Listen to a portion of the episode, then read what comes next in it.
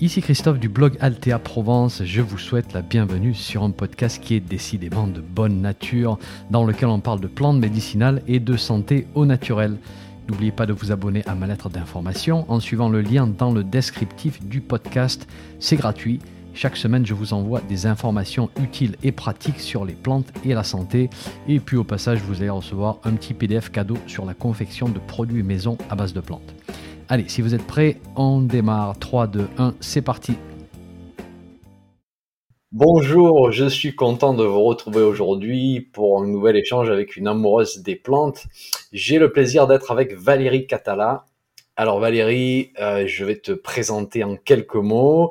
D'abord, bonjour, est-ce que tu vas bien aujourd'hui? Bonjour Christophe, bah oui, oui, oui, je, suis, je vais très bien et puis je suis vraiment ravie d'être avec toi et avec euh, bah, tous les passionnés de plantes qui te suivent qui te suivent sur tes réseaux. Eh ben, écoute, c'est mm. ouais. C'est très bien. Donc, euh, Valérie, tu es herbaliste, conseillère en fleurs de bac, praticienne en gémothérapie et sylvothérapie. Alors, la gémothérapie, ça va vraiment être aujourd'hui le sujet de discussion. Tu pratiques en plein Comminges, au pied des Pyrénées, à une heure de Toulouse et tu fais des accompagnements sous forme de consultations individuelles, tu fais des ateliers, des sorties nature et tu interviens aussi comme formatrice professionnelle en centre de formation.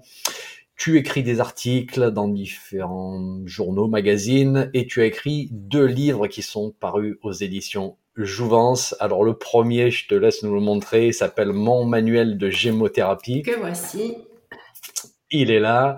Et le deuxième, c'est moi qui le montre et il est ici. C'est Grimoire moderne, 50 recettes naturelles de cosmétiques, produits d'hygiène et d'entretien ménager. Et on va mettre un lien vers ton site, bien évidemment, pour que les gens puissent découvrir ton travail. Alors, euh, nous, notre petite histoire, comment on s'est rencontrés, eh ben, c'était l'été dernier, en fait, en Haute-Savoie, au travers d'amis communs. Euh, et en fait, on a passé de très bons moments, en particulier avec une magnifique balade avec Guillaume Besson, que vous avez peut-être déjà découvert sur, sur ma chaîne d'ailleurs. Et euh, donc aujourd'hui, je voulais qu'on voilà, qu'on ait cette discussion sur la gémothérapie. C'est quand même une de tes spécialités et, et qu'on couvre les bases aujourd'hui, tu vois, pour ceux qui connaissent pas encore cette pratique, qui désirent la découvrir. Alors j'ai une liste de questions pour toi. Et on va essayer de faire un style, euh, voilà, question-réponse un peu, un peu rapide. Chassé croisé. Voilà, pour voir si on arrive à, voilà, si on arrive à parcourir la liste. Alors, on va pas non plus trop se stresser, hein, si tu as envie de, de développer un, un, point plus en détail, surtout te chaîne pas. Et puis, je suis connu pour toujours dire que je vais faire une présentation rapide et puis je finis moi-même par y passer des heures. Donc voilà, c'est pas moi qui vais te donner une leçon aujourd'hui. Et euh, pour la petite blague, parce que celle-là, il faut la faire, euh, je me suis demandé si entre mon accent du sud-est et ton accent du sud-ouest, on ne devrait pas mettre des sous-titres. Et ben justement, j'ai conclu que non, parce que nous, les gens du sud, on parle lentement. Donc, vous allez nous déchiffrer sans problème. Et sinon, on vous mettra la transcription de l'interview sur mon site Altea Provence. Est-ce que tu es prête, Valérie? Avec grand plaisir. Ah oui, oui. Allons-y. Allez, eh ben écoute, ma première question, euh, pour qu'on découvre un petit peu ton travail, c'est comment est-ce que tu as découvert la gémothérapie et depuis quand tu la ah, pratiques? Alors revenons au début. Euh, alors évidemment, il n'y a pas de hasard, mais euh, là en fait, ce qui m'a mis en contact avec la gémothérapie, c'est quand je cherchais une alternative naturelle pour soigner ma fille cadette. Euh, qui, a, qui avait un terrain allergique très très très euh, inflammatoire. Euh, elle faisait beaucoup d'asthme, beaucoup de, de rhinite allergique. Euh, c'était très compliqué. Et, à l'époque, j'avais pas encore commencé les études même d'herbaliste. Hein. J'étais vraiment novice et donc je cherchais une alternative naturelle. J'habitais en Ariège à l'époque et, euh, et, donc j'étais allée voir, euh, j'avais pas internet chez moi donc parce que j'étais perchée dans la montagne donc tout ce qui était recherche euh, c'était compliqué. J'avais pas de grande librairie non plus à ma disposition. J'étais allée voir un pharmacien, c'était un jeune pharmacien que je remercierai jamais assez finalement. Qui m'a écouté et qui m'a dit ah mais j'ai peut-être quelque chose qui pourrait vous intéresser puisque ma fille à l'époque avait 4-5 ans donc il fallait faire attention hein, sur les posologies Et il m'a présenté un macérat de gémothérapie. Donc là, c'était le cassissier, en l'occurrence. Il m'a dit, mais vous devriez essayer ça. Et euh, bon, très bien, bah oui, volontiers. Et puis euh, j'ai commencé, euh, j'ai commencé avec ça. Et j'ai rapidement vu qu'en fait, c'était facile à utiliser. que ma fille, qui, qui, voilà, les enfants, les plantes, c'est toujours un petit peu compliqué. Il n'y avait aucune résistance.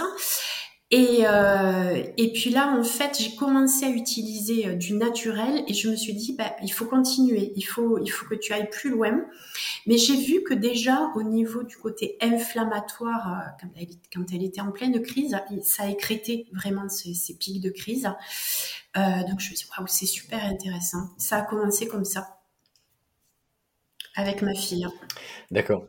D'accord. Et après, tu as, tu as continué. À un moment, tu as décidé de, d'en faire quelque chose plus pour ta, ta pratique professionnelle. Alors en fait, euh, j'ai commencé donc par les plantes médicinales avec euh, les études à l'école euh, des plantes médicinales de Lyon, à l'antenne sud-ouest du coup. j'avais donc moi le coup de foudre évidemment avec les, les, plantes médicinales. j'ai eu besoin de m'orienter vers deux deux spécialités. Ça a été les fleurs de bac. Euh, et euh, alors ça c'est assez rigolo aussi une anecdote. Euh, il y avait à Toulouse une, enfin c'était deux journées dédiées à l'herboristerie.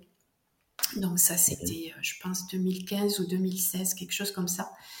Et donc évidemment j'y étais et je, je, je, regardais les livres qui étaient proposés aux différents stands et je vois un bouquin sur euh, gémothérapie, euh, élixir de cristaux, etc.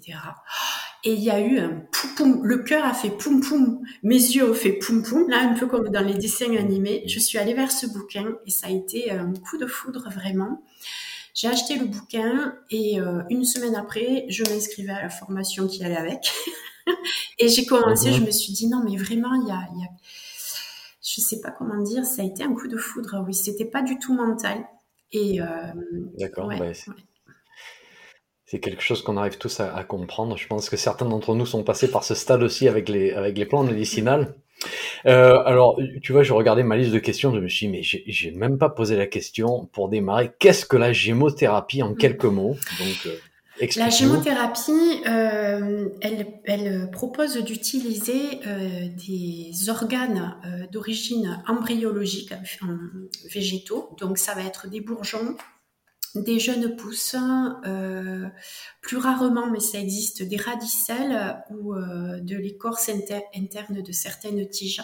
Enfin, en règle générale, quand même, euh, la, plus grande proportion des végétaux utilisés, c'est sous forme de bourgeons et de jeunes pousses parce qu'on va s'intéresser aux cellules embryologiques et, euh, on va les mettre à macérer. Euh, ces tissus vivants qu'on vient juste de récolter dans, des, dans des solvants donc, qui sont l'alcool, l'eau et la glycérine végétale de manière traditionnelle. D'accord.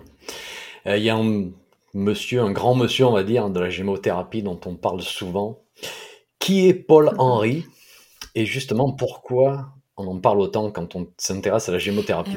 Paul Henry, euh, c'était un docteur euh, génialissime, un médecin homéopathe belge euh, qui, dans les années 50, euh, a euh, créé la gémothérapie telle qu'on la connaît aujourd'hui.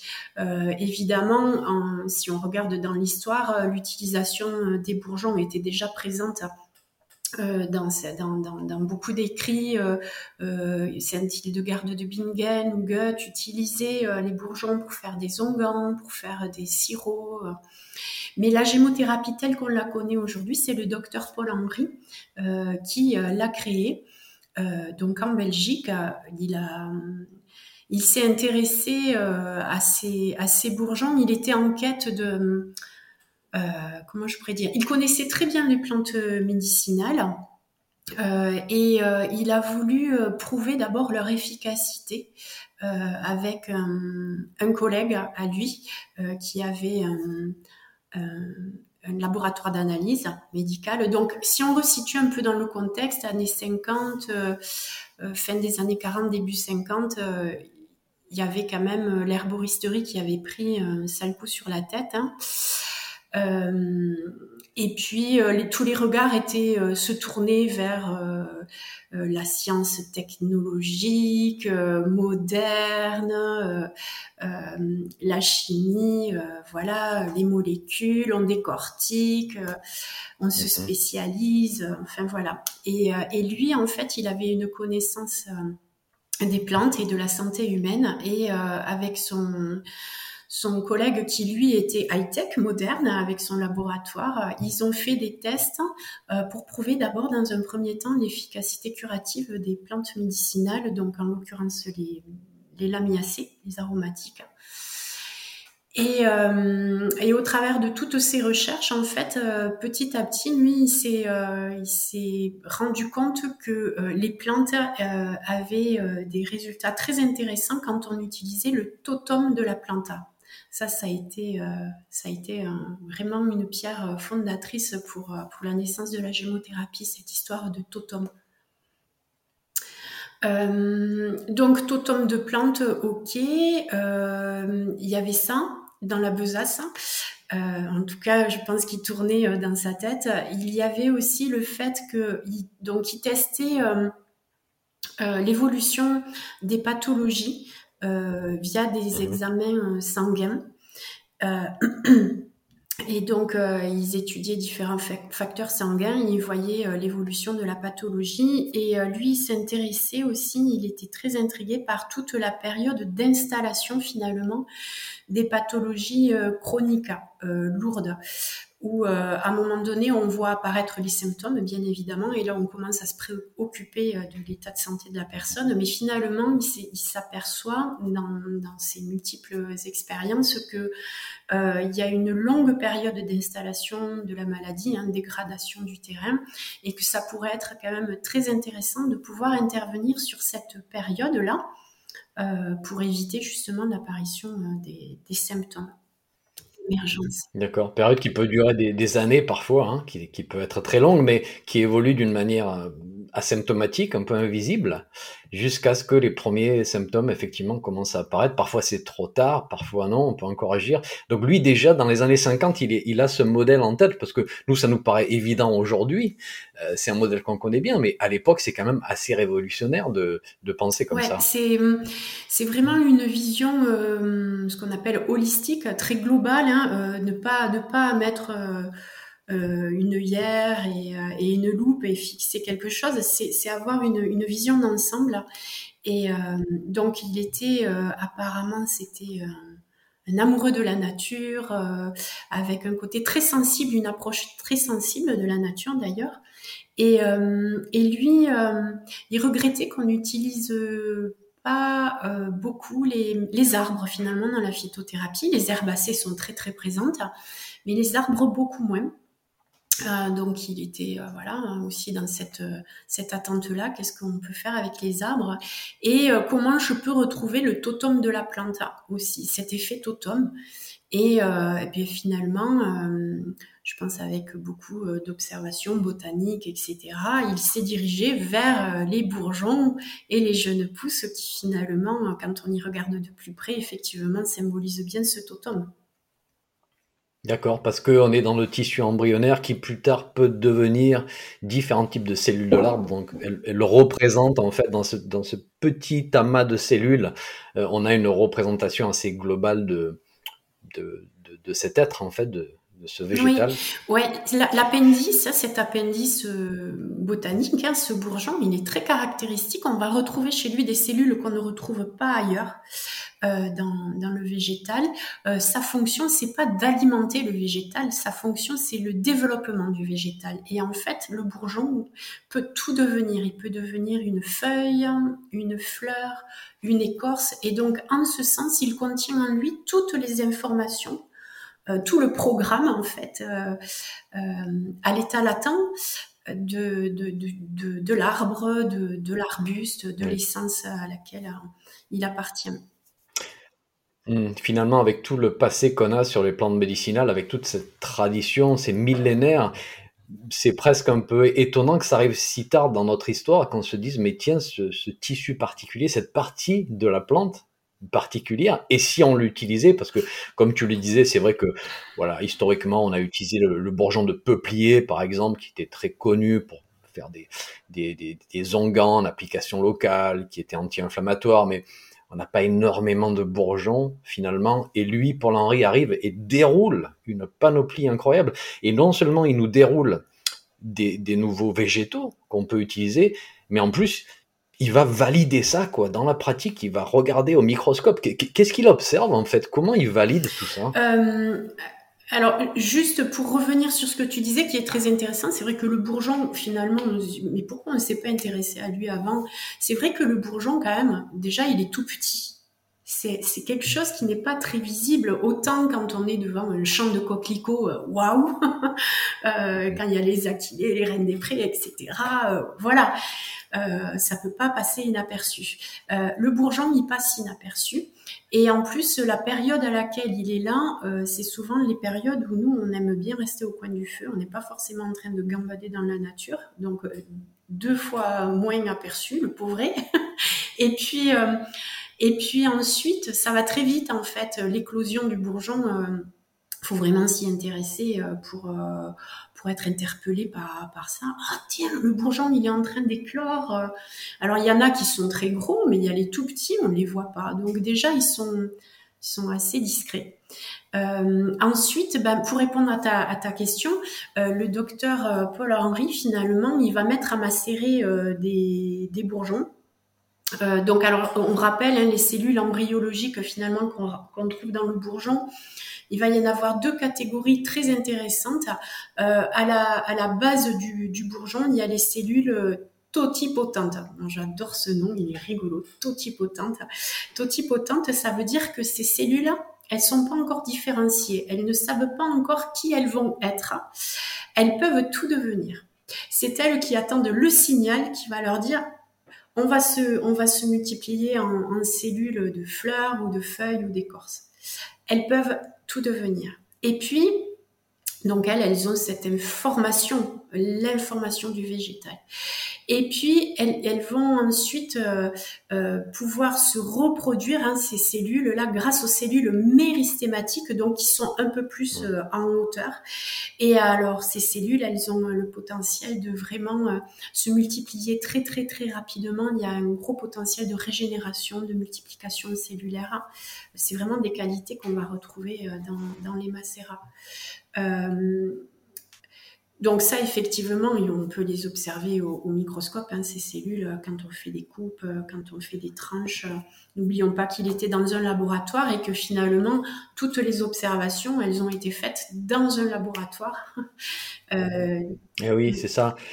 Mais, mais en fait, quand je parlais de la partie un peu microscope observation, c'était pour la partie d'après aussi, c'est-à-dire qu'il il a observé des des, patients, des personnes avec qui il travaillait. Il a regardé les, formules sanguines. Il, a observé ce qui se passait chez ces personnes lorsqu'il prenait hein, les macérats de bourgeon. Est-ce que tu sais euh, ce qu'il a pu observer? Alors, ce que je sais, c'est qu'au démarrage, c'était avec des lapins. Avant de commencer avec euh, ses, contemporains, il a commencé avec des lapins et en fait, euh, il mettait les, les macérats dans l'alimentation. au démarrage, il avait commencé juste à, à, faire macérer les bourgeons avec de l'alcool. Et puis, il, se, enfin, il sentait qu'il n'arrivait pas à extraire tout le potentiel euh, de, des bourgeons. Donc il a commencé avec des alcoolatures. Et puis, euh, la vie est bien faite. Quand on recherche des choses, on tombe sur les personnes qu'il nous faut. À l'occasion d'un repas, à l'occasion d'une rencontre avec plusieurs industriels. Il a fait la rencontre d'un industriel français euh, qui produisait de la glycérine végétale. Et là, il s'est dit, mais ah, mais je devrais peut-être essayer de rajouter de la glycérine végétale. Et c'est comme ça euh, qu'il a mis en place, qu'il a élaboré euh, finalement ce, ce, ce solvant hein, composé d'eau, d'alcool et de glycérine végétale. Donc après, il a, il a continué ses expériences sur les lapins en mettant finalement euh, ces macérats euh, dans l'alimentation. Et puis quand ils ont eu vraiment fait euh, plein d'analyses et qu'ils ont réussi à dire, ben voilà, tel bourgeon, il va avoir plutôt telle sphère d'action, celui-là, ça, ça, ça. Euh, il a, il a, il a eu des cobayes humains à qui il a finalement en fonction des pathologies à traiter et, et des bourgeons qu'il qu'il qu'il avait déjà lui un peu déterminés au niveau des sphères d'action, ben, il a continué et il a regardé effectivement comment évoluer les facteurs sanguins pour telle ou telle pathologie. Donc ça, il l'a il fait. Lui, en fait, il a fait des études de laboratoire. Euh, et, une fois qu'il a eu euh, bah, plusieurs résultats euh, et que congruents en fait, hein, qui allaient tous dans le même sens, il a commencé à parler de, son, de sa découverte au congrès des médecins et de l'homéopathie. Et, et il, a, il, a, il a écrit un livre pour faire part de ses découvertes. Et c'est là que euh, il a rencontré un médecin français qui a aussi euh, vraiment impacté la connaissance de la gémothérapie, en tout cas en France, mais aussi un peu partout hein, dans le monde aujourd'hui. Ouais. Mais, mais déjà, lui, parce qu'on va parler après de, de, ces, des gens qui, qui, sont arrivés après lui, mais déjà, lui, moi, ce qui m'impressionne, c'est qu'on arrive, euh, on, parle d'une seule vie, d'un seul homme, on, arrive à des indications très très spécifiques, moi qui me rappelle un peu les indications homéopathiques, tellement on positionne non, seulement dans le physique, mais parfois un petit peu dans l'émotionnel aussi, quoi. Donc lui déjà, il crée, euh, voilà, on va dire un, formulaire détaillé de gémothérapie. Après arrivent hein, des personnes comme Max Teto. Donc qui sont ces personnes et comment est-ce que ces personnes vont influencer la oui. pratique euh, Alors juste pour revenir sur ce que tu disais avant, sur une vie d'homme hein, finalement qui arrive en très peu mhm. de temps à, dire ben voilà tel bourgeon pour ça, tel bourgeon pour ça, ça, ça. Euh, dans cette approche fine qu'il avait de la nature, euh, et ça rappelle ce côté homé uniciste, homéopathe dont tu fais allusion, mhm. il avait déterminé en fonction des espèces d'arbres et de l'endroit où elles évoluaient, où elles poussaient. Euh, déjà d'être capable, alors ça rappelle un peu la théorie des signatures, hein, d'être capable de dire, euh, ben voilà, une essence qui va euh, pousser dans des endroits humides euh, des marécages, des, au bord des cours d'eau, etc. Ces essences-là vont avoir euh, une action intéressante sur les pathologies justement où il peut y avoir stagnation d'eau, où il peut y avoir euh, vraiment une problématique avec l'humidité, etc. Et il allait très très loin dans, cette subtilité d'observation, c'est-à-dire que euh, quand il allait conseiller des bourgeons, prescrire des bourgeons, il allait tenir compte euh, de, la façon dont allait pousser l'arbre, c'est-à-dire un arbre qui va pousser de manière isolée, par exemple le noyer. Hein, le noyer, euh, il va, il va pas avoir, il va pas pousser dans une haie. Il va y avoir des noyers qui vont trôner là, en solitaire. Euh, si je dois comparer le chêne à un autre comportement, lui, le chêne, il va avoir plein de mmh. potes à côté de lui, euh, il peut tolérer toute, plein d'autres essences. C'est le social. il, est mmh. beaucoup plus social. Eh bien, le noyer, euh, lui, dans sa façon de le prescrire, c'est je ne vais prescrire que le noyer. Je ne vais pas l'associer à d'autres bourgeons. Mmh. Donc voilà, il allait très très loin. Il était, je pense, dans ouais, une façon d'observer le vivant. Euh, finalement, il n'y avait pas de limite. C'est vrai qu'on se limite énormément hein, Ouais, ça, ça devait être un personnage assez fascinant parce qu'il a finalement il a un aspect quand même relativement scientifique. On a l'impression hein, avec avec la partie laboratoire, l'étude, l'association avec avec certains médecins ou ou ceux qui ont fait des analyses en labo et puis et puis cette partie observation mais aussi très intuitive finalement que, déduire de ce que j'observe. Et il a combiné ça dans une seule pratique. Donc lui, il, a, il, lègue déjà ce, savoir qui est, qui est énorme. Et donc après arrivent des personnages comme, comme Max. Teto. Un médecin français, homéopathe aussi, euh, qui lui a découvert les travaux de, du docteur hum, Paul Henry, euh, coup de foudre, il se dit c'est merveilleux, c'est extraordinaire, je, je, je, veux en savoir plus. Et ce qu'il va, il va faire, c'est qu'il va nous proposer euh, vraiment, euh, il va, il va nous, léguer toutes ses observations cliniques auprès de ses patients. Donc là, on est vraiment sur des études cliniques où il va tester euh, tel ou tel macérat euh, sur ben, les patients qu'il avait et, et écrire, récolter les résultats, déduire, travailler vraiment sur la les, posologies, sur les associations, sur les durées de traitement, etc. vraiment un gros travail d'investigation. Il va, il va léguer aussi pas mal de bouquins. Et euh, il va s'associer lui aussi, hein, euh, par exemple au, doc, au docteur euh, Daniel Simeka. Ils vont écrire ensemble aussi. Mhm. Ils vont ils vont s'intéresser à, à peu près une cinquantaine de bourgeons et, euh, et ils vont aussi aller plus loin, c'est-à-dire dans la démarche, hein, ils vont parler effectivement des, des, du potentiel thérapeutique sur les organes, sur les pathologies physiques, d'ordre physique, et ils vont aussi euh, mettre sur le devant de la scène ce qu'ils ont appelé les bourgeons de l'éveil, c'est-à-dire euh, euh, les qualités beaucoup plus subtiles que nous offre la gémothérapie qui intervient sur un ordre émotionnel hein, qui agit sur nos, préoccupations mentales, émotionnelles.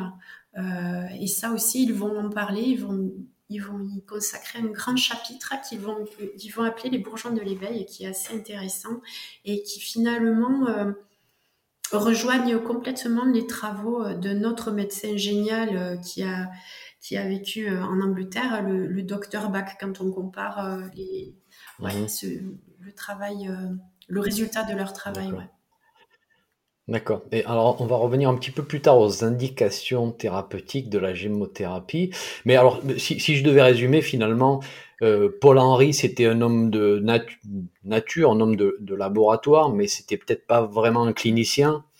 Alors que, alors que Teto, Simeka et compagnie arrivent et eux, ils, prennent ce savoir et vraiment ils l'appliquent dans la clinique. Tout à fait. C'est ça. Hein, eux, Tout à fait. leurs patients et voilà. On parle de, de, de grands nombres de personnes avec qui ils ont travaillé et euh, ils ont du coup évolué ce savoir euh, avec, euh, avec cette perspective un petit peu plus pratique et clinique. on bascule un petit peu dans la fabrication, si tu veux bien, une partie que j'aime beaucoup, moi. On peut avoir l'impression que la gémothérapie, c'est une forme de, de laboratoire, qu'il faut être en laboratoire pour fabriquer ces macérats de bourgeons, mais nous, on sait très bien que non. Alors, est-ce qu'on peut fabriquer chez soi soi-même ces macérations. Euh, oui, et d'ailleurs, je crois que si ça n'avait pas été possible, ça m'aurait pas intéressé euh, autant.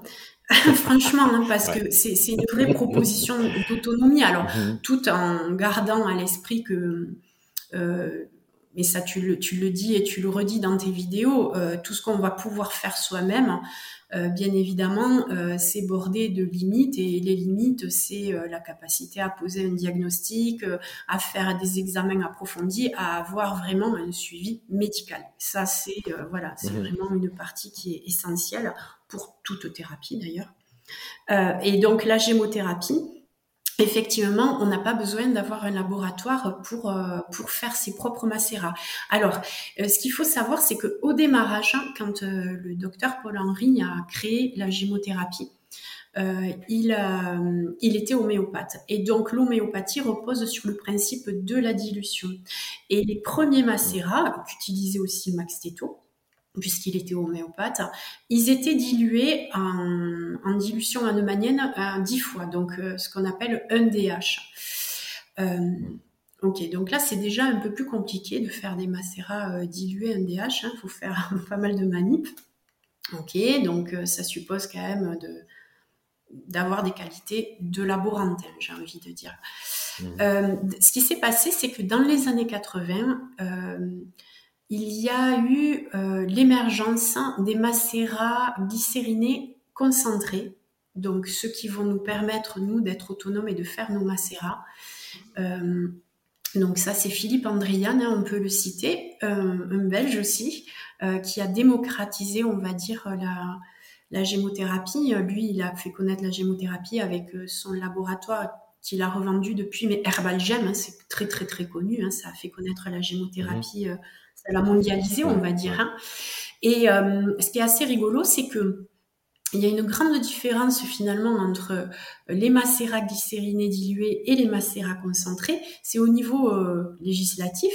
Les dilués sont considérés comme des remèdes homéopathiques et les concentrés sont considérés comme des compléments alimentaires. Et finalement, bah, qui dit complément alimentaire dit possibilité d'en trouver bah, sur plein d'étalages différents, pas que en pharmacie.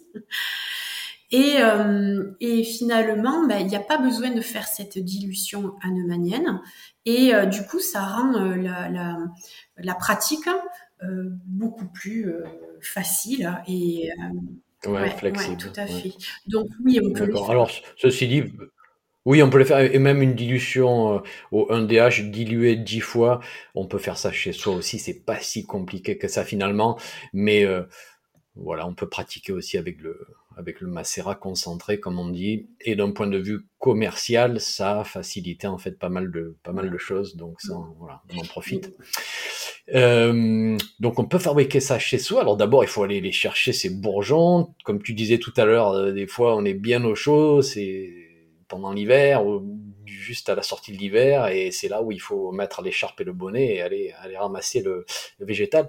Alors, à quel moment est-ce qu'on cueille ces bourgeons? Est-ce qu'on a un calendrier de, de cueillette? Est-ce que chaque bourgeon a sa spécificité côté eh timing? Ah Le timing, là, il est... Euh. Alors déjà, euh, c'est les premières cueillettes de l'année. Donc on est un peu fébrile. les cueillettes repartent. C'est l'époque des bourgeons. Et euh, l'époque, ben, dans le temps, elle est quand même réduite. Donc effectivement, on va commencer à cueillir sur euh, les lianes et les arbustes, euh, les ronces, les glantiers, le noisetier, le sureau, noir. Alors lui, il est terrible. Hein. à chaque fois, je me fais avoir. Il démarre, mais rapide, rapide. Il faut vraiment le surveiller. Euh, et puis après, on va, on va s'intéresser à des arbres au bois plus léger, le bouleau, le charme par exemple. Et puis petit à petit, euh, on va aller cueillir sur des arbres plus robustes, hein, le, chêne, le noyer, le hêtre. Euh, et donc on va étaler en fonction des espèces, mais aussi on peut étaler en fonction de, l'endroit où on habite. C'est-à-dire que en, plaine, on, va, on va avoir l'éclosion des bourgeons beaucoup plus rapide qu'en montagne. Du coup, ça c'est sympa parce que si j'ai pas eu le temps d'aller ramasser en pleine, je peux me dire bon ben là j'ai pas eu ce bourgeon là, c'était trop tard, mais je peux prévoir d'aller le, chercher en montagne. Il y, a, entre 15 jours et 3 semaines de décalage, on va dire en moyenne, hein, entre ces deux étages là. Donc ça c'est chouette. Après voilà, il y a des principes à retenir euh, pour la cueillette, euh, mais je pense que tu, vas vouloir en parler de ça. Bah oui. Oui, je voulais qu'on enchaîne justement sur, pour te poser la question, comment est-ce qu'on fait une cueillette respectueuse du, du végétal lorsqu'on ramasse les bourgeons? Alors, euh, moi j'ai envie de dire que ça commence euh, avant même d'aller sur le terrain euh, cueillir. C'est-à-dire c'est un état d'esprit finalement, la cueillette respectueuse du, du végétal. Donc c'est une responsabilité personnelle. déjà, donc c'est les premières cueillettes, on pourrait être un peu dans la hâte, dans l'excitation, d'être conscient de ça. Euh, moi, le conseil que je donnerais, c'est déjà de faire un bilan des flacons qu'on a déjà sur nos étagères. Euh, il faut savoir que les, les macérats se conservent très bien dans le temps. C'est peut-être pas la peine de refaire tous les bourgeons chaque année. Euh, voilà, se dire ah ben du cassis j'en ai j'en ai encore, ça va suffire largement. J'ai pas besoin d'en refaire cette année. Du chêne pareil, voilà. Euh, d'être conscient, voilà, de, de, de, aussi des, comment je pourrais dire, des particularités de la famille, parce que d'une famille à l'autre, on va pas avoir les mêmes bourgeons chouchou. Donc il y en a, on va, on va en avoir besoin souvent, donc ok. Et puis d'autres, c'est pas la peine forcément d'en faire de grandes quantités. Donc déjà, on fait un petit, euh, un une petite liste des macérats à faire. L'autre conseil que je donnerais, c'est quand on part en cueillette, eh bien, on se dit, euh, grand max, je vais cueillir deux essences différentes. Je pars pas avec euh, l'espoir de rencontrer euh, six espèces différentes et de cueillir les bourgeons de ces six espèces parce que déjà, d'une part, je vais je vais m'évaporer, je vais pas être finalement très. J'ai déjà fait, bien sûr. Si je dis qu'il faut pas le faire, c'est parce que je l'ai fait. je vois bien que ça ça fonctionne pas. On n'est pas à son affaire, on n'est pas complètement présent de la bonne manière à la cueillette. Et puis euh, voilà, on part dans tous les sens. Après, on se trompe finalement. Euh, le, bourgeon, euh, je me trompe de peau, etc. Donc deux essences. Déjà, ça calme un peu le jeu. Euh, ensuite, alors ce qui est important de respecter, c'est les conditions météo. Hein. On ne va pas cueillir n'importe quand. Euh, on évite d'aller cueillir juste après une pluie parce que la pluie, elle va quand même diluer euh, les principes actifs contenus dans, les mmh. bourgeons. Donc, il faut beaucoup d'humilité, c'est-à-dire qu'il y a des années où s'il pleut sans cesse, eh ben, il, y a des, il y a des espèces que je ne vais pas aller cueillir. Et là, je suis dans un respect, euh, même plus que du végétal, c'est-à-dire de la nature, des conditions qu'elle me propose. Ensuite, une fois que je pars cueillir, euh, il y a aussi la question de savoir est-ce que je pars cueillir seul ou à plusieurs, ou en groupe. Parce que ça, ça a un impact aussi sur ce qu'on va laisser derrière soi. Euh, voilà, chacun est libre de, faire son choix. Hein. Je ne peux pas donner de conseils, mais il faut avoir à l'esprit quand même que si je pars toute seule ou si je pars à 4, 5 ou 6, la cueillette ne va pas avoir le même impact sur la nature qui va m'accueillir. c'est ça. Quand on est avec l'arbre, par exemple, des fois ça, choque, tu vois. enfin, tu vas cueillir sur le sur le figuier, par exemple, tu te dis waouh, mais il y a beaucoup de bourgeons. Et moi, je vais en prendre un et juste un. Ça va, ça va avoir un impact sur ce petit arbre. Donc, ça fait quand même réfléchir. Et c'est vrai que c'est bien de, se rapprocher, de connaître peut-être les, phases de développement de, ce végétal particulier. Moi, j'ai appris beaucoup des, des, cueilleurs aussi, des cueilleurs professionnels pour comprendre. Parce que nous, on cueille en tant qu'amateurs. Euh, et donc, on a certaines considérations. Euh, eux, ils cueillent en tant que professionnels et voilà, ils ont la responsabilité souvent d'un site en entier. Et donc, eux, ils voient le passage des cueilleurs particuliers. Ils voient que peut-être que ben, moi, je passe, je ramasse un peu, toi, tu passes, tu ramasses un peu. Finalement, au bout des semaines, ben, voilà, il y, a eu, il y a eu pas mal de ramasses. Donc, je pense que déjà, cueillir d'une manière responsable, c'est c'est connaître tout ça, c'est connaître ce qui se passe au fil des années et comme tu dis ne pas être trop trop pressé. Moi aussi, moi j'ai fait enfin toutes les erreurs dont tu parles, moi je les ai faites aussi. Moi j'ai trop ramassé certaines périodes dans la grande excitation de la découverte. Voilà, aujourd'hui on arrive à des périodes où on peut plus vraiment se permettre d'agir mmh. comme ça. Donc mais du coup c'est c'est long, ça peut paraître un peu frustrant et peut-être que toi, quand tu sors avec des, des groupes, parce que tu fais des, des sorties, euh, peut-être, je sais pas ce que tu leur dis. Est-ce que tu leur dis, vous savez quoi, on va aller à la découverte euh, de, de la viorne ou du noyer ou d'une autre, euh, de notre arbre et on va juste regarder, on va l'apprendre à le connaître, on va rien ramasser. Est-ce que, est-ce que, enfin, comment tu procèdes toi avec des groupes? Oui, oui, j'aime bien les frustrer un petit peu. Alors pas trop parce qu'en fait on apprend à faire euh, des macérats, donc on a besoin de matière. Alors du coup ma proposition c'est euh, de, de, les laisser aller à leur sensibilité, de faire une vraie rencontre aussi avec le végétal. Il y a des personnes qui vont être très attirées avec le noisetier, d'autres qui vont découvrir effectivement la viande lantane et dire waouh c'est quoi? J'avais jamais vu. Et donc je leur propose de se mettre en binôme et de ramasser euh, finalement très peu de bourgeons parce que une des grandes des grands intérêts de la gémothérapie c'est qu'il n'y a pas besoin de beaucoup de végétal. Euh, je vais te donner euh, quelques quelques chiffres pour se faire une petite idée. Avec 20 grammes de bourgeons, on peut réaliser à peu près 200 hein, millilitres de macérat glycériné. Euh, c'est énorme. C'est-à-dire que euh, normalement, pour une cure, on va dire de trois semaines, une personne qui voudrait faire une cure de trois semaines, euh, elle va, en utilisant 10 gouttes par jour à peu près, c'est, la dose moyenne, hein, elle va utiliser 15 millilitres de macérat. Donc si je compare avec mes 20 grammes de bourgeons, j'ai fait 200 millilitres, autrement dit, j'ai la possibilité de faire 13 cures de trois semaines hein, avec 20 grammes de bourgeons.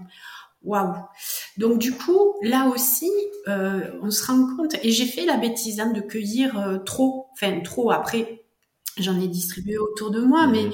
euh, tout dépend aussi du bourgeon que l'on va cueillir. Entre un bourgeon d'aubépine et un bourgeon de noyer, c'est beaucoup plus rapide d'arriver à 20 grammes de noyer que 20 grammes d'aubépine.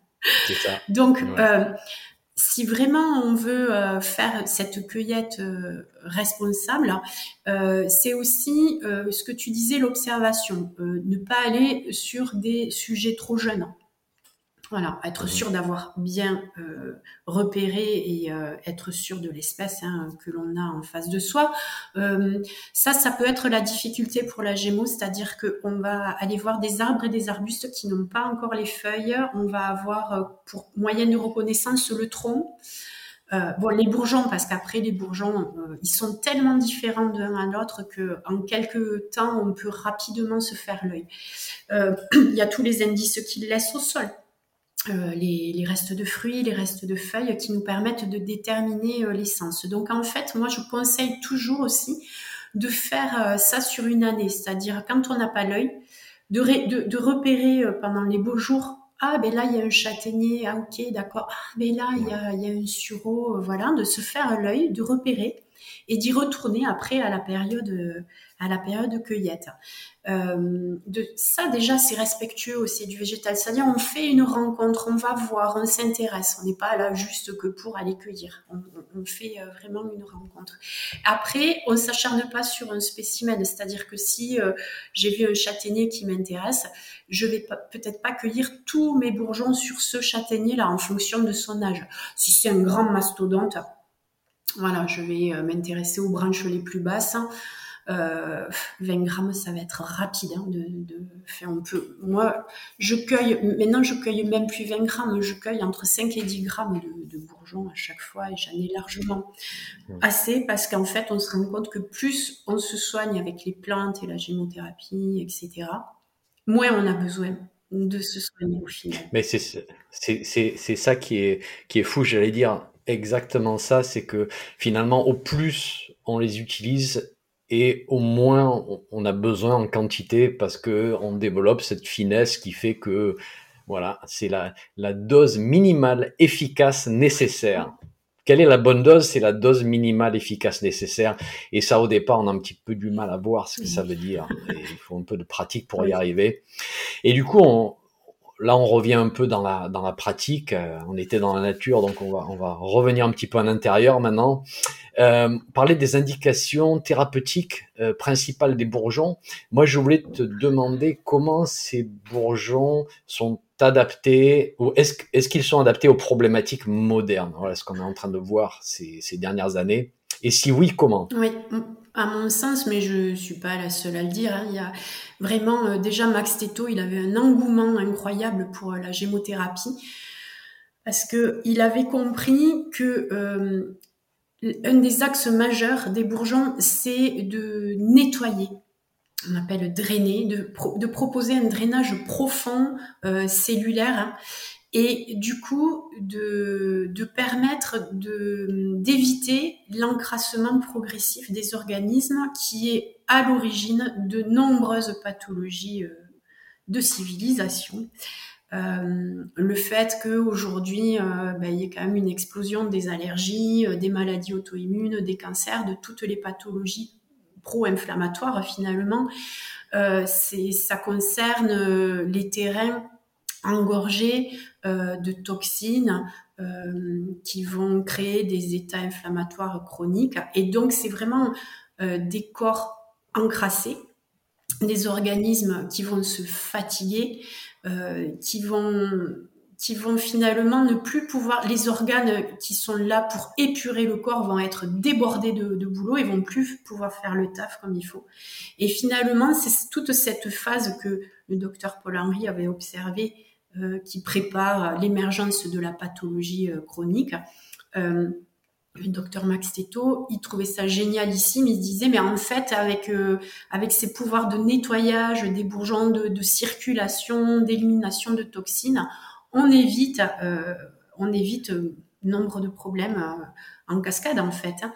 Donc, si on doit retenir vraiment une des grandes faculté de la gémothérapie, c'est l'intervention à ce, à ce niveau-là. Alors, effectivement, on a des vies modernes qui favorisent ça euh, par l'alimentation, euh, par euh, ce qu'on respire, par ce qu'on boit, par la façon dont on supporte le, le stress chronique de nos vies trépidantes. Donc effectivement, euh, c'est la gémothérapie, elle intervient sur un, modèle de fonctionnement finalement qui encrasse nos systèmes et elle, elle, elle permet euh, d'éviter que ça déborde. Après, j'ai envie de dire toute proportion gardée. c'est pas parce que je vais prendre la gémothérapie euh, toute l'année, mais que je vais continuer à fumer, manger, euh, manger euh, du, du vite fait, du, pas vivant et, et rester sans activité physique, que je vais régler mes problèmes. Hein. On, est d'accord que. Oui, oui, on est d'accord. On est d'accord, d'accord. Du coup, là, on est vraiment dans dans le drainage, euh, on est vraiment dans la prévention finalement aussi. Est-ce que, est-ce que tu pourrais nous citer quelques préparations de gémothérapie qui sont vraiment connues pour leur propriété justement drainante, nettoyante de l'organisme? Euh, S'il y a un, euh, d'ailleurs ça c'est un, bourgeon qu'on peut garder à l'esprit quand on ne sait pas trop quoi faire, qu'on a l'intention. Moi je le conseillerais, tu vois, par exemple, aux personnes qui ont envie de tester la gémothérapie, mais qui savent pas trop par quoi commencer, euh, qu'est-ce que je peux faire, j'ai envie de prendre soin de moi, mais je sais pas ce que j'ai vraiment à traiter. Je sais qu'il faut que je fasse quelque chose, mais quoi? Euh, Le boulot, le bourgeon de boulot. Euh, bah, si on rappelle déjà la façon dont, si on, on, veut voir les choses un peu comme Paul Henry, le boulot, en fait, euh, c'est un arbre pionnier qui va s'installer euh, sur des endroits, euh, des sols acides, des sols un peu pas très sympathiques, hein, qui vont pas forcément, qui vont, qui peuvent être hostiles à, plusieurs essences d'arbres. Ben, le boulot, il arrive, il colonise ces endroits-là. Quelque part, il nettoie, il prépare le terrain pour que d'autres espèces ensuite puissent s'implanter. Et du coup, ben, on peut utiliser le boulot de la même manière. Pionnier, il va arriver il va nettoyer le terrain de manière très générale, très douce. Lui, c'est vraiment un grand draineur. Euh, il va pas focaliser son action sur euh, drainage euh, du foie ou du rein ou de la peau. Lui, il va toucher un peu à tout. Et il va permettre à l'organisme de, ben, de se nettoyer euh, de manière douce parce qu'il reminéralise en même temps. et en première intention, on ne fait vraiment aucune bêtise avec le, boulot. Euh, lui, il, est vraiment caractéristique, j'ai envie de dire, un peu comme la sève de boulot. Hein. C'est, le même, Oui, je vais dire. Nous, on a la feuille, on a l'écorce, on a la sève en herboristerie traditionnelle, et là, on a le bourgeon. Mm. D'accord.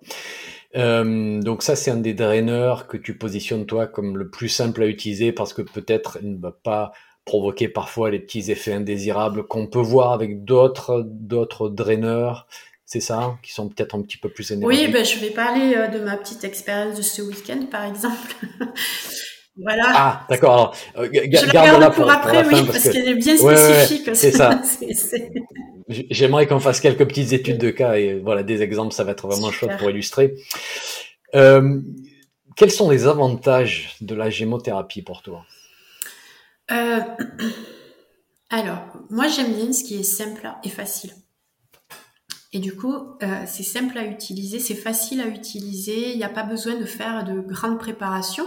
Bon, la, préparation que l'on peut faire, c'est si, on, on, en a parlé tout à l'heure, on réalise ses propres macérats, mais admettons, euh, j'ai pas cette passion-là et je préfère acheter mes macérats de gémothérapie, mmh. très bien.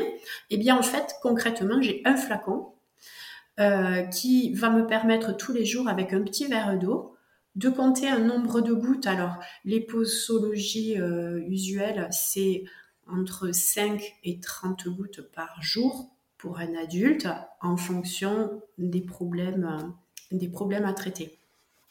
Donc voilà, un petit verre d'eau, quelques gouttes. On peut faire en une prise ou trois prises par jour. Et je bois ça, terminé. J'ai pas euh, eu besoin finalement de, faire euh, euh, grand chose comme un manip. Ceci dit, tu peux, enfin, tu peux avoir un protocole à base de gémothérapie aussi, c'est-à-dire, toi, dans tes conseils, tu peux recommander trois bourgeons différents et on va compter trois fois les, les X gouttes par jour. Ça reste aussi dans le domaine du facile. C'est ça, ça reste du domaine du facile. On peut faire des associations. Ça m'arrive de monter jusqu'à l'association de cinq bourgeons sur des choses très, très, euh, voilà. Euh, je le fais pas pour beaucoup de, choses, mais sur, enfin, des fois il y a besoin. Donc là, effectivement, ça demande de, compter avec le compte-goutte, mais enfin, c'est une ou deux fois par jour, c'est pas non plus très très compliqué. Il n'y a pas besoin de beaucoup de place. ça, c'est le côté pratique. Quelques flacons. Euh, sur les étagères, je vois bien la différence entre l'étagère de, du gémothérapeute hein, et de l'herbaliste. c'est pas c'est pas les étagères, c'est des pièces entières dont on a besoin. Euh, un des avantages qu'on cite souvent aussi, c'est euh, travailler avec les enfants, par exemple. Euh, ouais, les enfants, euh, parce que déjà le goût, le goût, il est, il est pas, euh, il est pas fort du tout. c'est un petit côté sucré parce qu'il y a de la glycérine végétale qui a, qui a ce côté doux, un peu sucrant. on va retrouver des arômes si on prend le cassis, par exemple. Hein, on sent mmh. très bien l'odeur du cassis. Mais après, il n'y a pas d'amertume, il n'y a pas d'âcreté. Mmh. Voilà, ça c'est pas mal pour ceux qui disent ah j'aime pas, c'est pas bon.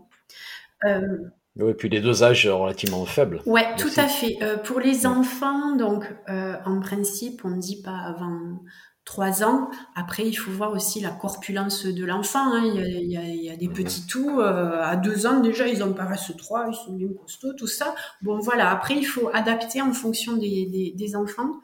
on regarde au niveau du poids et on fait une goutte pour 10 kilos de poids. Voilà, pour un enfant. Donc, ça, voilà, hein, on peut rester à une goutte, euh, trois gouttes. Il, faut savoir qu'il y a des laboratoires aussi qui proposent des macérats glycérinés sans alcool. Ils ont fait tout un process d'évaporation. Donc, ça, ça peut être intéressant à utiliser euh, sur euh, des enfants ou des personnes qui ne peuvent absolument pas consommer d'alcool. Ça, on peut préciser aussi que certains laboratoires font des formulations toutes faites. Donc pour les gens qui peut-être démarrent juste, qui savent pas trop trop quoi choisir. Certains laboratoires ont fait la formule immunité, la formule, euh, je sais pas moi, circulation, la formule. Ça peut être pratique aussi. Oui, oui, oui. Toutes les formes sont bonnes. Il y a autant de possibilités que de, de sensibilité et de, de, possibilités. Moi, je trouve que c'est, c'est, c'est, ces synergies, elles peuvent être sympas effectivement pour, pour les personnes qui débutent. Après, je reste quand même très... Euh, partisane de, de l'individualisation parce que on, ben voilà on, on, maîtrise ce qu'on fait et puis euh, on est un peu plus à même de sentir euh, l'impact de tel ou tel bourgeon sur, sur l'organisme parce qu'on a des sensibilités différentes. Hein. Il y a des bourgeons qui vont correspondre à certaines personnes et puis pas à d'autres. Hum, hum. Et une chose qu'on entend souvent aussi, c'est que vu que c'est une forme douce, euh, tout le monde peut les utiliser. Il n'y a pas vraiment de précautions à connaître. Et bon, nous, on sait très bien que si ça fonctionne, si ça agit, c'est que quelque part, ça fait bouger les choses. Et donc, il va y avoir des précautions à connaître. Alors, pour la gémothérapie, quelles sont les précautions principales? Doit savoir C'est d'ailleurs la première des choses à regarder, c'est les contre-indications. Parce que même si elles sont pas nombreuses, elles sont quand même là. Donc vigilance avec euh, les, bourgeons qui ont une action euh, hormonale et endocrinienne. Euh, il y a des, on parlait du cassis, c'est la star, mais il y en a d'autres. On peut penser aux chênes. Il y a des, il y a des bourgeons qui vont avoir une action sur les surinales, par exemple.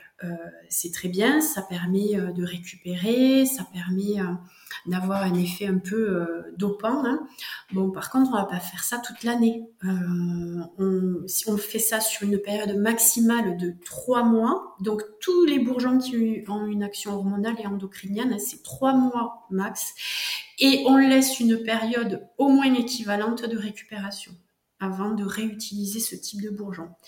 Et effectivement, les femmes enceintes n'ont pas droit à ce type de bourgeon, ni les personnes qui ont eu ou qui ont un cancer hormonodépendant. On ne joue pas avec ça. Après, on peut trouver d'autres solutions. Hein. Il y a beaucoup de bourgeons et puis après, on peut aller piocher aussi dans la phytothérapie. Hein. Donc ça, c'est euh, attention à ces bourgeons, attention aux bourgeons euh, qui ont une action euh, ben, tonifiante. On va les prendre plutôt le matin plutôt que le soir parce que l'endormissement avec une action tonifiante, c'est pas terrible. On va faire attention aussi aux gens qui sont sous traitement allopathique de type fluidifiant sanguin ou qui prennent un traitement d'aspirine ou des anti-inflammatoires. Il y a certains bourgeons qui ne vont pas être compatibles. Donc toujours aller vérifier les contre-indications.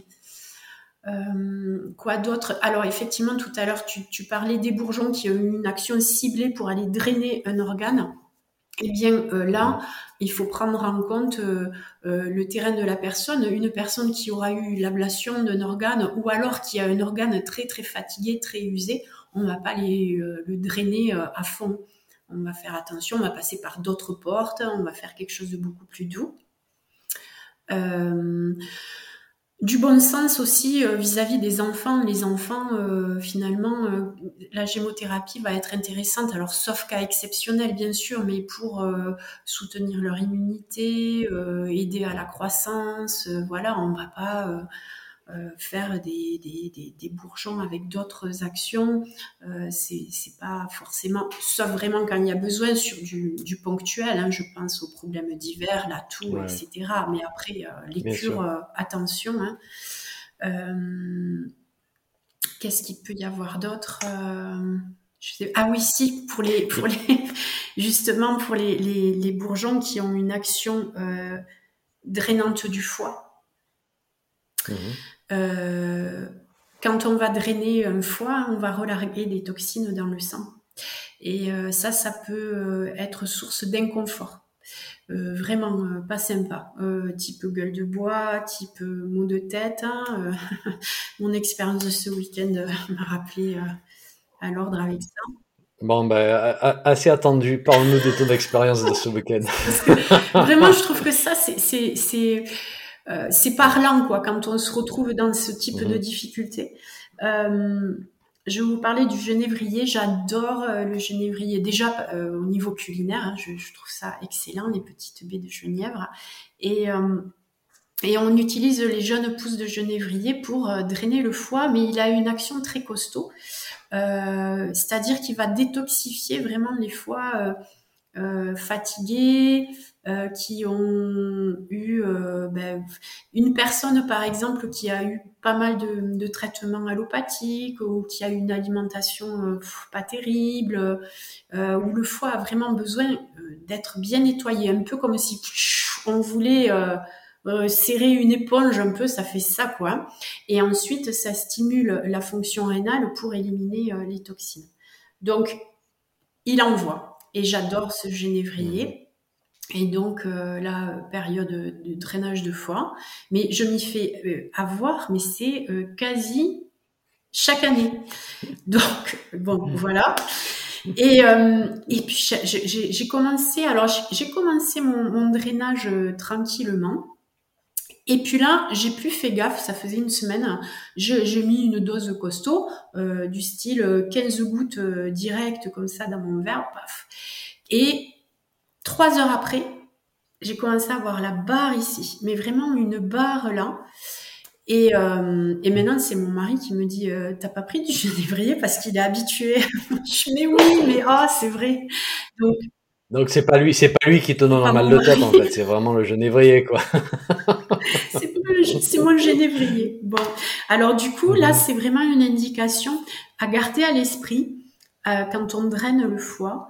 Euh, on, le fait avec des petites doses au démarrage et on augmente progressivement. Moi, j'invite vraiment à commencer avec deux gouttes par jour. Et puis on augmente de deux ou trois gouttes euh, par jour et on voit ce que ça donne. Si vraiment on n'est pas bien, on repart en arrière et on le fait de manière douce parce que c'est pas agréable quoi, enfin de, traîner à. C'est ça. Ouais, moi aussi, ça aurait été ma, ma grande leçon. Une des grandes leçons, je pense, c'est que quand tu, euh, quand tu apprends, quand tu fais ton apprentissage, on fait passer le message comme quoi parfois il peut y avoir occasionnellement, rarement, des petites réactions indésirables avec ces plantes qui agissent euh, sur la détoxification hépatique. Et en fait, en pratique, tu t'aperçois que c'est pas si rare que ça, en fait. Et qu'il faut vraiment y aller avec une main très très légère. Bon, là, tu nous donnes un petit programme de, de montée en dose avec la, la gémothérapie, une goutte à la fois, finalement.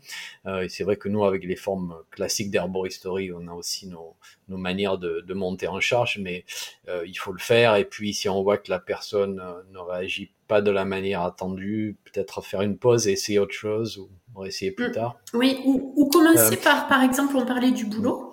Ben, on peut très bien faire une mm. cure de boulot. Et puis ensuite passer au drainage du foie. Déjà, ça aura un peu nettoyé le terrain, ça sera moins engorgé. Voilà, aussi. D'accord. Et du coup, vu qu'on fait un petit échange euh, gémothérapie, herboristerie traditionnelle, comment tu positionnes les deux, toi? Comment tu positionnes la gémo, l'herboristerie traditionnelle? Euh, Pour moi, c'est très, très complémentaire. Euh, mhm. Alors, comment je pourrais dire ça? À plusieurs niveaux. À un niveau très personnel, je dirais que la gémothérapie, elle s'adresse à, mon côté, je n'aime pas me baisser. Je n'aime pas avoir mal au dos quand je vais ramasser les plantes. et quand je vais cueillir mes, mes herbacées euh, dans la nature euh, au beau jour, euh, voilà, je sais que j'ai mal au bas du dos et que c'est physique. C'est vraiment une activité physique à la cueillette quand même. Hein. Il faut pas... Bon, tout dépend de la quantité qu'on ramasse, mais quand même. Mmh.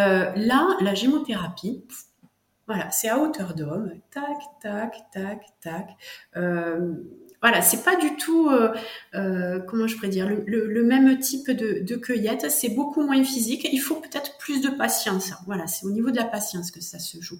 Donc déjà, ça commence sur le terrain, la complémentarité. Euh, comme je disais tout à l'heure sur les étagères aussi, voilà. si j'ai pas trop de place chez moi pour avoir des stocks de, boîtes, de sachets de plantes sèches, tout ça, euh, la Gémeaux, euh, une petite boîte avec quelques flacons, voilà, c'est chouette. Après, il n'y a pas le plaisir d'ouvrir le sachet, de prendre l'odeur de la mmh. plante quand on va faire sa tisane, etc. Mmh. C'est différent.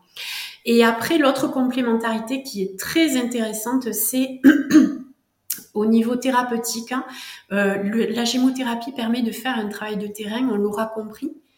elle intervient quand même sur des formes aiguës, hein, mais voilà, sur le côté préventif, travail de terrain, c'est le top. Mais des fois, quand il y a des pathologies qui sont, euh, j'ai envie de dire, difficiles, très inconfortables, par exemple euh, des insomnies, euh, des inflammations, des allergies, tout ça, la personne arrive, elle est en difficulté, faire un travail de terrain, ça peut être très éprouvant de dire bon ben on attend, ça va prendre un peu de temps pour agir. Des fois, il y a besoin quand même d'avoir une action plus rapide. Hein. Et euh, j'aime bien, moi, euh, jumeler et aller chercher des alternatives aussi avec des teintures, avec des tisanes. Euh, qui vont amener une rapidité d'action. Là, c'est des fois il y a besoin d'agir plus rapidement. Donc là, je trouve que c'est très très complémentaire. D'accord.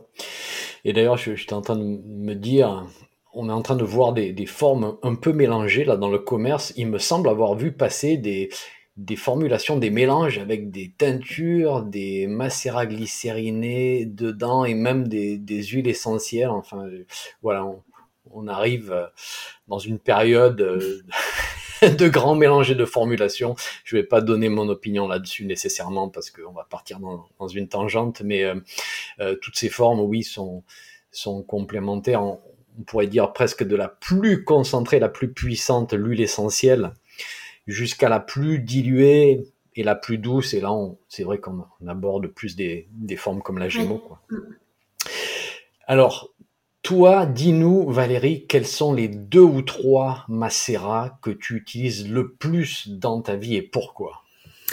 Euh, alors, il euh, y en a un que j'appelle mon pempon pempon,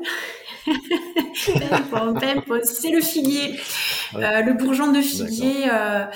Euh, il m'aide énormément quand j'ai le mental là qui, qui, qui, prend le dessus. J'appelle ça le petit vélo dans la tête. Hein. et euh, quand euh, vraiment j'arrive pas à m'en sortir, qu'il y a une, un stress mental qui va impacter, alors moi c'est direct, c'est les intestins, hein. les spasmes intestinaux. Il y a des personnes chez qui ça peut être la boule, le, le, plexus solaire noué, etc. Il n'y a plus rien qui passe. Donc le figuier, là, il est génial parce que euh, il détend tout ça. Vraiment, c'est un, une action euh, rapide qu'on peut mesurer rapidement. Euh, au démarrage, c'est bien de faire connaissance avec une petite cure de trois semaines avec lui. Voilà, un petit traitement de fond comme ça. Et après, de l'utiliser à la demande, ça marche très bien. Donc, euh, le figuier, euh, euh, m'aide beaucoup et je l'utilise. Ici, on n'a aucune contre-indication avec parce que lui, sa contre-indication, c'est, tout ce qui est fluidifiant sanguin. Hein. On n'y a pas droit. Ici, toute la famille l'utilise et ça m'est même arrivé de l'utiliser une fois sur une, euh, une de mes filles qui faisait une crise, mais vraiment euh, nerveuse. Mais c'était très très compliqué. C'est-à-dire que là, quand tu parles aux personnes qui sont dans cet état-là, elles n'entendent plus rien. Mmh. Et donc, je suis allée chercher euh, le figuier. J'ai mis 30 gouttes d'un pet dans le verre. Ah oui, parce que là, ça partait mal. Bon, à côté, il y avait le rescue, il y avait plein de choses. Hein. mais je me suis dit, le, pour moi, c'était évident. Le figuier, 30 gouttes. Elle a bu comme ça, elle, a fait un shot, comme on appelle. Et je, et je l'ai observé. Et dans les 10 minutes qui ont suivi, tout s'est posé. Et elle a pu pleurer, et ça allait mieux, et voilà. Donc, euh, enfin voilà, ça peut intervenir sur ce type de, problématique aussi. Hein. Je dis pas qu'il faut faire ça tous les jours à 30 gouttes d'un pet, mais de manière épisodique, oui, on peut. Ouais, c'est vrai que le figuier, c'est un, des macérats à voir quand même dans ces placards lorsqu'on démarre les, dans les 4-5 au top. Hein, on, va mettre le figuier, je pense, il est vraiment super. Oui, et puis bon, voilà, c'est dans nos tendances actuelles, hein, quand même, c'est difficile hein, de ne pas avoir le mental, euh, sauf si on fait de la méditation tous les jours, mais ce qui n'est pas mon cas. Euh, après, euh, il y a deux autres bourgeons que j'aime beaucoup. Euh, du coup, là, c'est peut-être l'occasion pour moi de, de, de, ben, de, vous faire une petite confidence et j'en profite euh, parce que j'ai jamais parlé de ces problèmes-là personnels. Et euh, si je le fais aujourd'hui avec toi, Christophe, c'est que j'ai une confiance absolue en toi. Merci. Et, et donc, dans, dans ma problématique, en fait, moi, j'ai une maladie auto-immune on m'a diagnostiqué une sclérose en plaques il y a maintenant, euh, c'était en 2016. Et donc, euh, bien évidemment, euh, j'ai beaucoup utilisé et j'utilise encore les plantes dans mon quotidien. Pas que, il y a l'alimentation, bien sûr, hein, qui est très, très, très importante, qui est même capitale, élémentaire. et puis plein d'autres soins qui me permettent d'équilibrer bah, tout mon organisme, hein, finalement, mon état d'être général. Et donc, euh, dans les problématiques auto-immunes, il y a euh, notamment la sclérose en plaques, il y a deux bourgeons qui sont très utiles. Il y a le tilleul. Euh, le tilleul, c'est vraiment un bourgeon qui aime prendre son temps pour agir. Il agit sur la composante nerveuse. il est dépuratif. C'est-à-dire qu'on va retrouver dans le tilleul euh, tout ce qu'on va retrouver dans l'arbre. L'écorce du tilleul est dépurative, diurétique. Euh, les bractées fleuries vont être calmantes du système nerveux. Et puis on a les feuilles délicieuses qui sont remplies de mucilage et donc adoucissantes. Et dans le bourgeon, on retrouve ça. Donc c'est quand même génial. Et donc le tilleul, euh, en traitement de fond pour travailler sur la composante euh, nerveuse, euh, quand on, a, on est un sujet où finalement on a appris à calibrer sa façon d'être et sa façon de faire, à, l'ajuster par rapport aux injonctions extérieures et que ce, ce, fonctionnement ne nous convient pas et va nous nuire on peut, on peut inviter euh, le tilleul à faire un travail de déprogrammation pour reprogrammer sur le bon tempo. Et donc, ça prend du temps. Et ça, il faut le faire sur des... des... Moi, j'aime bien le prendre par euh, série de trois mois, toujours avec des petites fenêtres thérapeutiques d'une semaine. Et, euh, et je répète ces, ces trimestres de tilleul. je les fais... Alors, au démarrage, je les faisais deux, trois fois par an. Là, aujourd'hui, je me rends compte que finalement, j'ai moins besoin d'en prendre. Euh, je m'écoute davantage, je le fais de, manière beaucoup moins systématique et je, ressens le besoin, je me dis, ah, là j'ai besoin de tilleul et je vais me faire ma cure qui finalement aujourd'hui va durer entre un et deux mois, je vais plus jusqu'aux trois mois. D'accord.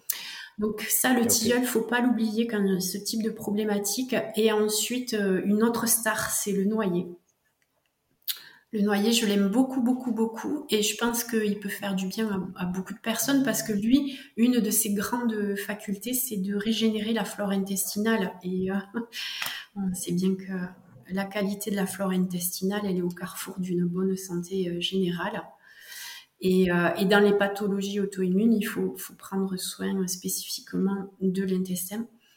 Et du coup, euh, le noyer, lui, euh, il m'accompagne euh, vraiment pareil. Maintenant, c'est au besoin, je le sens, j'ai besoin du noyer. Ça peut être très bien aussi d'accompagner, de faire une cure de probiotiques et ensuite de prendre du noyer. Et voilà, faut pas hésiter quand il y a des ce type de pathologie à faire des cures de noyer régulièrement dans l'année. D'accord. Bah écoute, merci de nous avoir expliqué euh, d'abord les petites confidences et euh, d'avoir partagé avec nous euh, les, les bourgeons que tu utilises toi pour ta, ta situation spécifique. pour terminer, peut-être j'aimerais que tu nous parles de, de, de quelqu'un peut-être avec qui tu as travaillé. Alors on va, on va garder ça. On, on, va dire qu'on parle d'un cas fictif, hein, pour bien sûr pas donner d'informations de santé. Euh, peut-être nous donner une étude de cas où où on voit un peu ta manière de penser, quelqu'un qui avait besoin d'un coup de pouce en préventif et, et en autre moment en attaque, tu vois, comment tu as, tu pu arriver à ton conseil, toi, tu pu arriver à, composer euh, avec deux, trois bourgeons peut-être et, euh, aider la personne et lui apporter un, soulagement dans, sa situation. Je sais pas si, si, tu as un cas en tête. En fait, j'ai plusieurs cas en tête. Euh, ça me fait, ça fait écho avec des besoins récurrents qui reviennent régulièrement ou finalement on ne peut jamais éviter de faire un ménage de printemps. Moi, enfin, c'est souvent des personnes qui arrivent avec vraiment euh, une accumulation. Quand on en arrive aux soins naturels, souvent, il faut pas oublier que c'est un peu, euh, j'en peux plus, j'ai besoin de trouver quelque chose. Euh, j'ai testé beaucoup, beaucoup, beaucoup de choses. Du coup, je suis dans un état qui est vraiment pas sympa. Et il y a, il y, a, beaucoup de personnes qui disent, je suis un cas, hein, j'en ai des choses à traiter, je ne vous inquiétez pas, on est tous un peu comme ça. Et du coup, je parlais tout à l'heure du boulot, ça c'est le boulot. Quand, quand on a euh, plein de symptômes euh, qui varient, un coup c'est la tête, un coup c'est les articulations, un coup c'est le système digestif, voilà, quand ça, ça, il y a, y a un terrain qui est pas très clair, on prend le boulot, mais je, le disais tout à l'heure, on peut très bien se dire, allez, j'ai envie de commencer un traitement naturel et je commence par le boulot. On fait un nettoyage de printemps. Et ensuite, euh, l'autre organe, euh, où c'est un passage obligé, j'ai envie de dire, parce que le foie, euh, s'il n'est pas en bonne santé, et bien derrière, ben, évidemment, il y a des troubles digestifs, il y a des troubles hormonaux, il y a des problèmes de fatigue, il y a des problèmes de peau, il y a des problèmes d'allergie, etc., etc., etc. Donc, le drainage du foie, c'est euh, à faire euh, en préventif ou en curatif, mais en tout cas, c'est sûr qu'au moins une fois par an, il va falloir drainer le foie. Donc, euh, je parlais du genévrier tout à l'heure, mais on peut aussi penser par exemple au romarin, la jeune pousse de romarin, qui va avoir une action euh, tonifiante euh, du foie. Donc, suivant le style de vie de la personne et son état de santé général, on peut plutôt préférer le genévrier ou le, romarin. Et euh, j'aime bien, puisqu'on parlait tout à l'heure des associations phyto-gémeaux, j'aime bien euh, pour mmh. des personnes quand même qui ont une foie très fatiguée, associer le chardon-marie quand même à côté pour, euh, pour avoir un effet protecteur. Donc ça, c'est quand même récurrent, tout le temps. boulot et foie. J'ai envie de dire, Protocole de base chez toi, c'est programme de base chez toi, c'est souvent ça en prévention. En prévention et des fois même en curatif parce qu'on ne sait pas par où commencer tellement il y a de choses à faire. Donc mhm. là, on sait qu'on se trompe pas et déjà on permet de voir comment réagit la personne à la gémothérapie.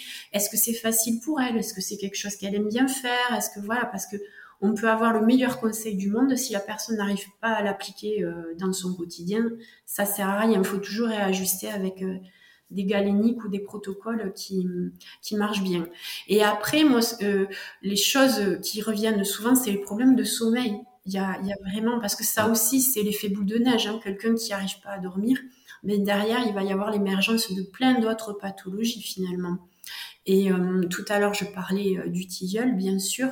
Euh, ça, on va, on va d'office penser à lui parce qu'il va avoir un impact très favorisant sur cette composante nerveuse et puis il facilite, enfin, il améliore la qualité de sommeil. Par contre, il a besoin de temps pour agir. Du coup, j'aime bien y associer en fonction de la personnalité de la personne.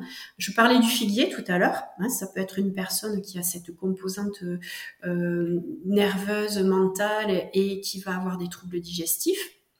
Mais je peux aussi avoir une composante plutôt anxieuse et nerveuse euh, avec de l'hypertension, tendance à l'hypertension, ou alors je suis tellement fatiguée que je suis en hypotension. Et ça, ça va être l'aubépine, euh, le bourgeon d'aubépine qui va agir sur cette composante-là. Et euh, ça m'arrive aussi euh, de penser au bourgeon de pommier. donc là, plus pour les femmes, quand les troubles nerveux sont associés au cycle menstruel où euh, il y a cette espèce de feu intérieur là, de bouillonnement où on mhm. est prêt à éclater, où ça va pas, et du coup effectivement ça, ça impacte hein, la qualité du repos, du sommeil.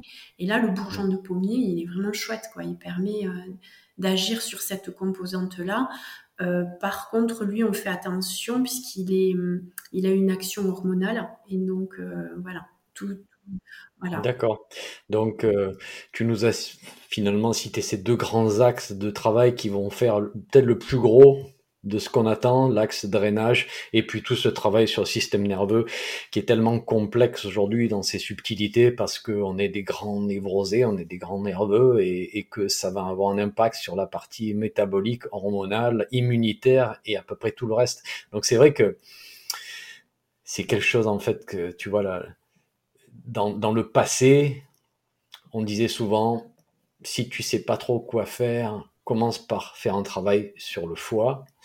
Euh, aujourd'hui, je dirais que peut-être si tu sais pas trop quoi faire, commence par faire un travail sur le système nerveux. Et puis si tu mets les deux ensemble, eh ben déjà il devrait y avoir pas mal de choses qui bougent. Si on arrive à bien manger et à bien dormir, il y, a, des chances qu'on aille mieux dans le quotidien. Ouais. C'est deux composantes majeures. Il y a du, travail. Il y a du travail. Euh, bah écoute Valérie, ça fait euh, une heure et quart qu'on discute, donc euh, on va s'arrêter là pour cette introduction à la gémothérapie. Je me suis fait violence pour pas prendre tout un tas de, de tangentes parce qu'il y a plein de sujets qui m'intéresseraient, mais ça fera peut-être l'objet d'une d'une discussion mmh, prochaine. Euh, en tout cas, je voulais te remercier pour le temps que tu nous as consacré. C'était très sympathique de ta part. Euh, je rappelle à ceux qui nous écoutent que euh, vous pouvez consulter l'ouvrage, bien sûr, de, de, Valérie sur la gémothérapie, qui est très utile pour voir les indications, les dosages, comment, comment utiliser et, formuler. Et puis, bah, écoute, au plaisir de, de, te recroiser très ah bientôt. Ah oui, ben, plaisir partagé. Vraiment, c'était euh, chouette comme euh, façon de d'échanger sur la gémothérapie sans faire un, gros gros focus, mais il y en a eu quelques-uns quand même, mais c'était vraiment euh, l'idée de, de se faire une idée. Est-ce que finalement la gémothérapie, j'ai envie d'essayer ou pas? Parce que c'est ça hein, la question. On, on, est fait pour certaines thérapies et pas d'autres.